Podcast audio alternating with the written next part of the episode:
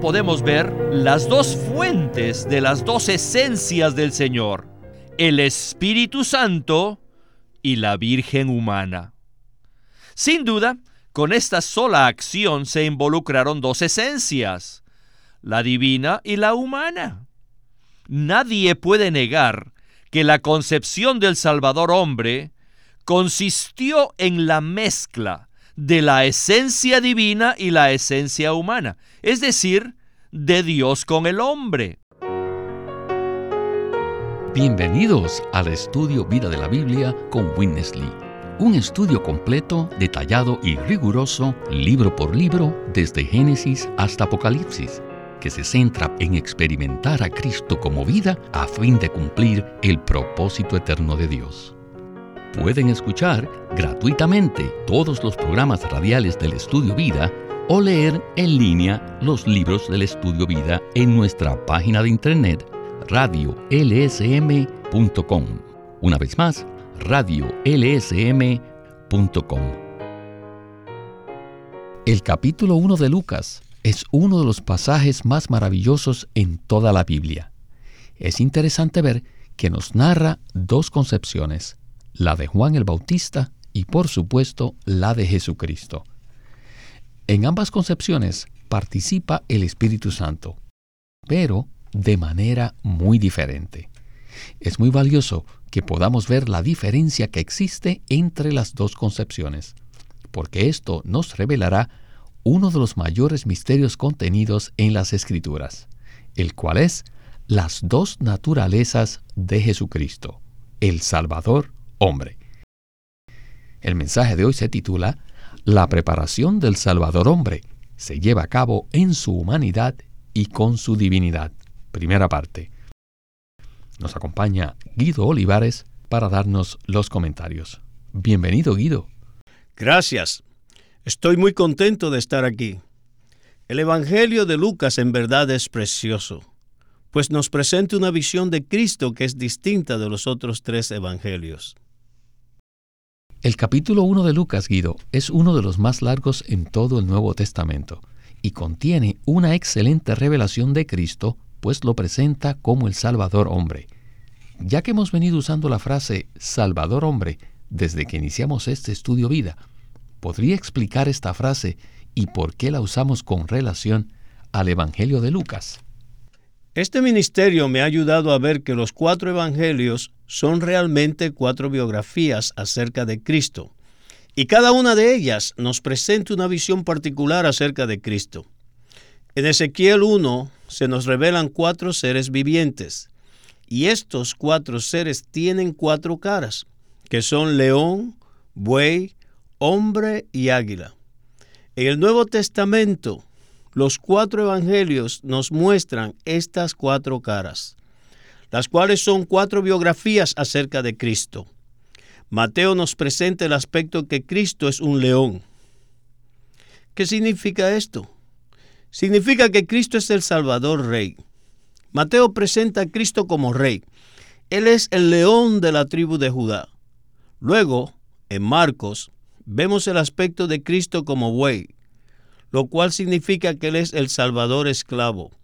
Él es maestro esclavo y también el esclavo de Dios, para servirnos, ministrarnos su vida y su persona. Pasemos ahora a Juan, donde vemos el aspecto de Cristo como águila. Esto significa que Él es el Salvador Dios. En Juan vemos que Cristo es Dios mismo, pues su vida divina le permite remontarse como águila sobre todo lo terrenal.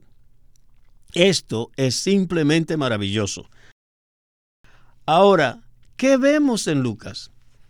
En Lucas vemos la cara de un hombre. Vemos que Cristo es el Salvador hombre. Jesús no solamente es el Dios completo, sino también el hombre perfecto quien tiene una humanidad perfecta, fina, maravillosa y sin pecado. Cristo es la mezcla de Dios con el hombre. Cristo es el Dios completo y el hombre perfecto. Debido a que es un hombre, nos podemos relacionar con Él. Él vive en nosotros. Podemos hablarle y Él conoce cómo nos sentimos cuando pasamos por diferentes situaciones. En el libro La fe cristiana normal hay un capítulo que habla acerca del deseo que Dios tiene de comunicarse y relacionarse con el hombre. Para poder realizar esto, Dios primero tuvo que llegar a ser un hombre. En el estudio vida de hoy profundizaremos en Lucas 1, comenzando con el versículo 5, y he seleccionado algunos versículos a fin de que examinemos primero la concepción de Juan el Bautista y luego la del Salvador hombre. Es importante que prestemos atención a la diferencia que existe entre estas dos concepciones. Lucas 1, del 5 al 7, dice, Hubo en los días de Herodes, rey de Judea, un sacerdote llamado Zacarías, del turno de Abías. Su mujer era de las hijas de Aarón y se llamaba Elizabeth. Ambos eran justos delante de Dios, pues andaban irreprensibles en todos los mandamientos y ordenanzas del Señor y no tenían hijo, porque Elizabeth era estéril, y ambos eran de edad avanzada. Ahora los versículos del 13 al 16. Pero el ángel le dijo, Zacarías, no temas, porque tu petición ha sido oída, y tu mujer Elizabeth te dará a luz un hijo, y llamarás su nombre Juan, y tendrás gozo y júbilo, y muchos se regocijarán de su nacimiento porque será grande ante el Señor. No beberá jamás ni vino ni licor, y será lleno del Espíritu Santo, aún desde el vientre de su madre, y hará que muchos de los hijos de Israel se vuelvan al Señor Dios de ellos. Con estos versículos comenzamos el estudio vida con Winnesley. Estos tres capítulos y medio nos dan un cuadro completo que nos muestra cómo fue preparado este Salvador hombre. Primero, vemos la concepción de su precursor, Juan el Bautista. Juan no fue concebido por fuerza natural de sus padres, ya que ellos eran de edad avanzada y eran incapaces de producir niños. Dios intervino al hacer que Zacarías y Elizabeth produjeran un hijo de manera milagrosa. Por tanto, la concepción de Juan el Bautista ocurrió de manera milagrosa por el poder divino. Juan el Bautista nació sacerdote, alguien que había sido escogido por Dios, pero este sacerdote que Dios escogió, además se hizo nazareo. Tienen que leer el libro de Números capítulo 6. De acuerdo con el capítulo 6 de Números, un nazareo no es alguien que Dios escogió, sino más bien un nazareo es una persona que es voluntaria. Un nazareo es un voluntario. Por lo tanto, Juan el Bautista tenía una condición doble, un doble estado. Por un lado, como sacerdote, fue escogido por Dios, pero por otro, como nazareo, fue un voluntario. Juan se ofreció voluntariamente para servir a Dios. Además, Lucas 1.15 dice que estaba lleno del Espíritu Santo aún desde el vientre de su madre. Juan el Bautista fue el primero del Nuevo Testamento que fue lleno del Espíritu Santo. Y puesto que él fue lleno del Espíritu Santo, pudo hacer que muchos hijos de Israel se tornaran a Dios. Guido, en esta primera sección que habla de la concepción de Juan el Bautista y nos narra parte de su biografía, vemos que él nació de padres humanos y fue concebido de manera milagrosa por el poder divino. Además, Él es el primero del Nuevo Testamento que fue lleno del Espíritu Santo y tenía un doble estado, ya que era sacerdote y nazareo. Entonces, ¿nos podría explicar esto? Necesitamos ver que la preparación para la venida del Salvador hombre requirió que su precursor fuese lleno del Espíritu Santo desde el vientre de su madre. Esto se hizo con el fin de que pudiese separar al pueblo para Dios de todo aquello que no fuese santo. Con respecto al voto nazareo, tenemos que trasladar la tipología del Antiguo Testamento a la realidad del Nuevo Testamento y ver que Juan el Bautista había sido apartado para Dios y separado de los placeres mundanos de todo afecto natural, de toda rebelión y de toda muerte espiritual. Así necesitamos ser nosotros, los creyentes neotestamentarios. Necesitamos separarnos de todas las cosas naturales, necesitamos ser personas espirituales que se separan del mundo al disfrutar a Cristo. Necesitamos estar separados de cualquier rebelión tomando a Cristo como nuestra cabeza y finalmente necesitamos estar separados de la muerte espiritual al ser llenos de la vida de Cristo. Solamente esta clase de persona podrá propiciar el retorno de Cristo para que la humanidad moribunda sea salva.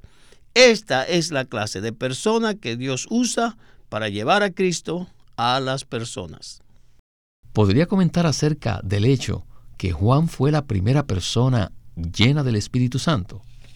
Sí, Juan el Bautista fue lleno del Espíritu Santo conforme al poder del Espíritu Santo. En el idioma griego existen dos palabras traducidas llenar. Una significa llenar interiormente y la otra llenar exteriormente.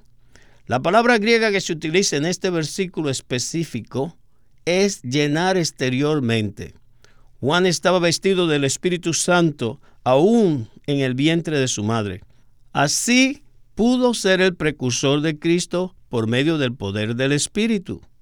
Después veremos que Cristo no solo estaba lleno del poder divino del Espíritu exteriormente, sino que estaba lleno interiormente, pues la divinidad de Dios era su misma esencia divina. Esta es la diferencia entre la concepción de Juan y la de Cristo. Y seguiremos esa misma línea en la siguiente sección. Leamos ahora Lucas 1:35. Dice, respondiendo el ángel le dijo, el Espíritu Santo vendrá sobre ti, y el poder del Altísimo te cubrirá con su sombra. Por eso también, lo santo que nacerá será llamado Hijo de Dios. Estas no son las mismas palabras que usó el ángel respecto a la concepción de Juan. Este versículo nos muestra que Cristo era santo en su esencia. Continuemos el estudio vida con Winnesley. Now we come to the conception of the man Savior. Ahora llegamos a la concepción del Salvador hombre. The man Savior was conceived of the Holy Spirit. El Salvador hombre fue concebido por el Espíritu Santo. With the divine essence in a human virgin. Con la esencia divina en una virgen humana. With the human essence. Con la esencia humana. Now you could see Con esto podemos ver las dos fuentes de las dos esencias del Señor, el Espíritu Santo y la Virgen humana. Sin duda, con esta sola acción se involucraron dos esencias, la divina y la humana.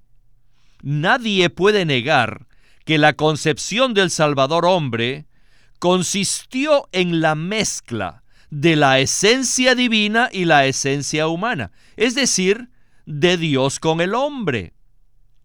En realidad, cualquier concepción es un asunto de una mezcla. Y esto ciertamente es lo mismo con respecto a la persona del Señor Jesucristo. Él fue concebido por dos esencias, la divina y la humana. Por lo tanto, Él era la mezcla de Dios y el hombre. Pero tanto la esencia divina como la esencia humana se podían distinguir en Él, son distinguibles. Estas dos esencias se mezclaron en una sola persona sin producir una tercera naturaleza. El Señor posee dos naturalezas y en Él cada una de ellas es distinguible. Esto debe impresionarnos profundamente, ya que es el elemento básico según el cual podemos conocer la maravillosa persona del Señor Jesús.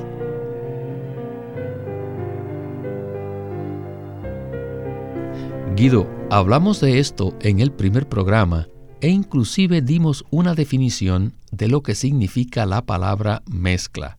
Sin embargo, vale la pena que dediquemos un poco más de tiempo a este tema, el cual no solo aparece en el Evangelio de Lucas, sino en toda la Biblia. ¿Por qué es importante entender con claridad de que la mezcla de estas dos naturalezas, la naturaleza divina y la humana, no produjeron una tercera naturaleza en Cristo? Para responder a esta pregunta quisiera regresar al Antiguo Testamento. Primero quisiera afirmar que la palabra mezcla es bíblica. Usamos esta palabra basándonos en la Biblia. Levítico 2 del 4 al 5 habla acerca de la ofrenda de harina. Y todos los maestros de la Biblia saben que esta ofrenda es un tipo de Cristo. Según Levítico 2, la ofrenda de harina estaba compuesta de harina fina, mezclada con aceite. ¿Qué significa esto? La harina fina representa la humanidad de Jesús y el aceite representa la divinidad de Cristo. Así como la harina fina era mezclada con el aceite, Cristo es la mezcla de la divinidad con la humanidad. Él es la mezcla de Dios con el hombre. Cristo es 100% Dios y 100% hombre, pero no una tercera entidad con una naturaleza diferente que no sea Dios ni hombre. Que la harina fina sea un tipo de la humanidad de Cristo significa que su humanidad es perfecta, fina y equilibrada. Cristo es un hombre perfecto, pero su humanidad está mezclada con la divinidad. Cristo es el Dios completo y el hombre perfecto. Es el Dios hombre. Esta es la realidad de la ofrenda de harina, un tipo de la mezcla de Dios con el hombre. ¿Qué ha sucedido con la palabra mezcla a lo largo de la historia de la iglesia? La palabra mezcla fue usada de manera equivocada por algunos. Los que no entendieron cómo la esencia divina fue mezclada con la esencia humana en la persona de Jesucristo, enseñaron la herejía de que esta mezcla significaba que Cristo no era completamente Dios ni completamente hombre, sino una tercera entidad con una tercera naturaleza, algo que no era ni Dios ni hombre. ¡Qué gran herejía! Por eso es muy importante entender la definición de esta palabra. Mezcla se refiere a combinar o juntar una cosa con la otra, o dos o más cosas juntas, especialmente de manera que los elementos originales sean distinguibles en la combinación. Si bien la palabra mezcla ha sido usada y aplicada erróneamente en la historia, la Biblia revela que Cristo nuestro Señor es la mezcla de Dios con el hombre. Por eso nosotros debemos usar esta palabra porque la Biblia la usa para describir este gran misterio. El misterio de la piedad es Dios manifestado en la carne. Primera de Timoteo 3:16. Necesitamos entender la palabra mezcla en el sentido puro revelado en la Biblia. El Señor posee dos naturalezas y en Él cada una de ellas es distinguible. Cristo es la mezcla de Dios con el hombre. Este es el elemento básico según el cual podemos conocer la maravillosa persona del Señor Jesús. En el próximo segmento veremos por qué el Señor a veces se refiere a sí mismo como el Hijo de Dios, mientras que en otras se refiere a sí mismo como el Hijo del Hombre. Por supuesto, la respuesta es la mezcla. Continuemos el estudio vida. The Lord Jesus was conceived of God, the Spirit. Puesto que el Señor Jesús fue concebido por Dios el Espíritu, So he was the Son of God, Él es el Hijo de Dios. and he was also born of a virgin. Pero también nació de una virgen, quien era del linaje de David. Así que por el lado humano, Jesús también era del linaje de David. Luego, en Lucas 1.33 dice, y reinará sobre la casa de Jacob para siempre, y su reino no tendrá fin. Así que estas pocas palabras, dichas por el ángel a María, nos revelan claramente que el ser que nacería de ella sería tanto Dios como hombre. Él es el Hijo de Dios, porque fue concebido por el Espíritu Santo. Y ya que también fue concebido por la Virgen humana, Él es también el Hijo del hombre. Por el lado divino, Él es el Hijo de Dios. Por el lado humano, Él es el Hijo del hombre. Por lo tanto, en el Nuevo Testamento, especialmente en los cuatro evangelios, el Señor Jesús a veces decía a unos que Él era el Hijo de Dios y otras veces que Él era el Hijo del Hombre. Puesto que fue concebido por dos esencias, la divina y la humana, Él es tanto el Hijo de Dios como el Hijo del Hombre. Él es una composición del Hijo de Dios y del Hijo del Hombre. Guido, háblenos ahora de estas dos frases, el Hijo de Dios y el Hijo del Hombre. Al considerar esto, me lleva a centrarme en el propósito del Señor. Dios desea ser nuestro marido. Él desea casarse con nosotros. Al leer Juan 3:29, vemos que Juan el Bautista dice que Cristo es el novio. En Efesios 5, vemos que Cristo es nuestro marido y nosotros somos su esposa. Al final de la Biblia, en Apocalipsis 21:9, la Nueva Jerusalén es la esposa de Cristo. ¿Cómo puede Dios casarse con nosotros? Para que Dios pueda casarse con el hombre, Él mismo tiene que hacerse hombre. Solo podemos casarnos con aquellos de nuestra misma especie. Yo no puedo casarme con alguien de diferente especie. Eso sería ridículo. Asimismo, para que Dios pueda casarse con el hombre, debe llegar a ser un hombre y ser uno con el hombre. Cuando recibimos a Cristo, Él entra en nosotros como el Hijo del hombre y como Hijo de Dios. A medida que Cristo se forja en nosotros y hace su hogar en nosotros, somos constituidos con Dios, transformados de gloria en gloria y conformados a su misma imagen, para que así podamos casarnos con Dios. Esto es tremendo. Por eso Cristo tiene que ser el Hijo del hombre y el Hijo de Dios. Veamos otra vez la ilustración de la ofrenda de harina. Cuando disfrutamos a Cristo al profundizar en la palabra, y disfrutarle como nuestra comida espiritual, de hecho estamos comiendo a Cristo como la ofrenda de harina y participamos de su humanidad y de su divinidad. La ofrenda de harina era la comida de los sacerdotes.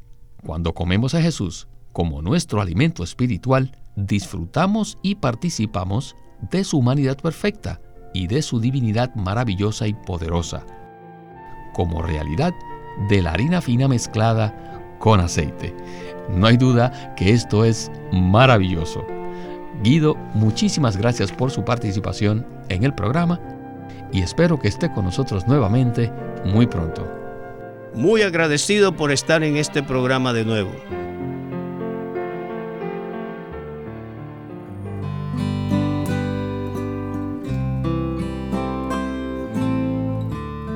Living Stream Ministry ha publicado un libro titulado La revelación crucial de la vida hallada en las escrituras por Witness Lee. Un libro extraordinario. Hermano Eric, ¿qué nos puede decir de este libro? Pues este libro es muy especial porque nos traza la revelación de la vida a lo largo de todas las escrituras y nos muestra cómo podemos comer y beber a Dios. Dios es un Dios a quien podemos ingerir él es un Dios a quien podemos comer, beber, disfrutar y deleitarnos en Él y que aún por la eternidad pues seguiremos comiendo y bebiendo a Dios. Así que, ¿por qué no comenzar ahora comiendo y bebiendo a este rico Dios? Este libro se titula La revelación crucial de la vida hallada en las escrituras, escrito por Witness Lee. Living Stream Ministry es una casa publicadora de los libros de Watchman Nee y Witness Lee. Watchman Nee llegó a ser cristiano en la China continental en 1920, a los 17 años de edad y ese mismo año comenzó a producir sus primeros escritos. En casi 30 años de ministerio se demostró claramente que él era un don especial que el Señor dio a su cuerpo con el fin de adelantar su obra en esta era. En 1952 fue encarcelado por su fe en Cristo y permaneció en la prisión hasta su muerte en 1972. Sus palabras, sus escritos, continúan siendo una rica fuente de revelación y provisión espiritual para el pueblo cristiano de todo el mundo. Witness Lee nació en 1905 y fue criado en una familia cristiana. A la edad de 19 años fue completamente capturado para Cristo, a quien se entregó incondicionalmente para predicar el Evangelio el resto de su vida. Al comienzo de su servicio al Señor, conoció a Watchman Nee, quien ya era reconocido predicador, maestro y escritor, y con él sirvió en la casa publicadora llamada Librería Evangélica de Shanghai. En 1949, Witness Lee fue enviado por el hermano Nee y sus colaboradores a que saliese del país a Taiwán para asegurarse que lo que el Señor les había dado no se perdiera y allí comenzó la obra de predicación y publicación, por lo que también experimentó la abundante bendición del Señor. En 1962, el hermano Lee recibió la carga de ir al occidente y fue y se estableció en California. Él nos ha dejado una presentación prolífica de la verdad en la Biblia y su obra principal, el estudio vida de la Biblia, tiene más de 25.000 páginas de comentarios de todos los libros de la Biblia, en 1965, el hermano Lee estableció el Living Stream Ministry, una corporación sin fines de lucro en Anaheim que oficialmente representa el ministerio de Watchman Nee como el de sí mismo. Invitamos a que visiten nuestra página de internet radiolsm.com Allí podrán escuchar gratuitamente todos los programas radiales del Estudio Vida. Una vez más, radiolsm.com o llámenos a nuestro teléfono gratuito 1-800-810-1149. 1-800-810-1149. Además, si desean, pueden comunicarse con nosotros enviándonos un correo electrónico a estudiovida.lsm.org. Una vez más, estudiovida.lsm.org.